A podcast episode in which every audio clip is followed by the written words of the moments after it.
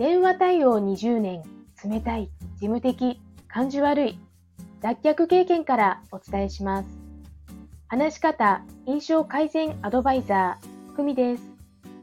このチャンネルでは、話し方や印象改善のコツ、また日々の学びをアウトプットしています。今日のテーマは、その話し癖がです。無意識に使っている話し癖3つをご紹介します。1、語尾を伸ばす。ありがとうございました。〇〇なんですね。頼りない印象を与え不安感につながります。2、文節で止める。〇〇ですが、〇〇ですけれども、中途半端な状態で話が終わるので、曖昧な内容に伝わります。3、言葉の癖。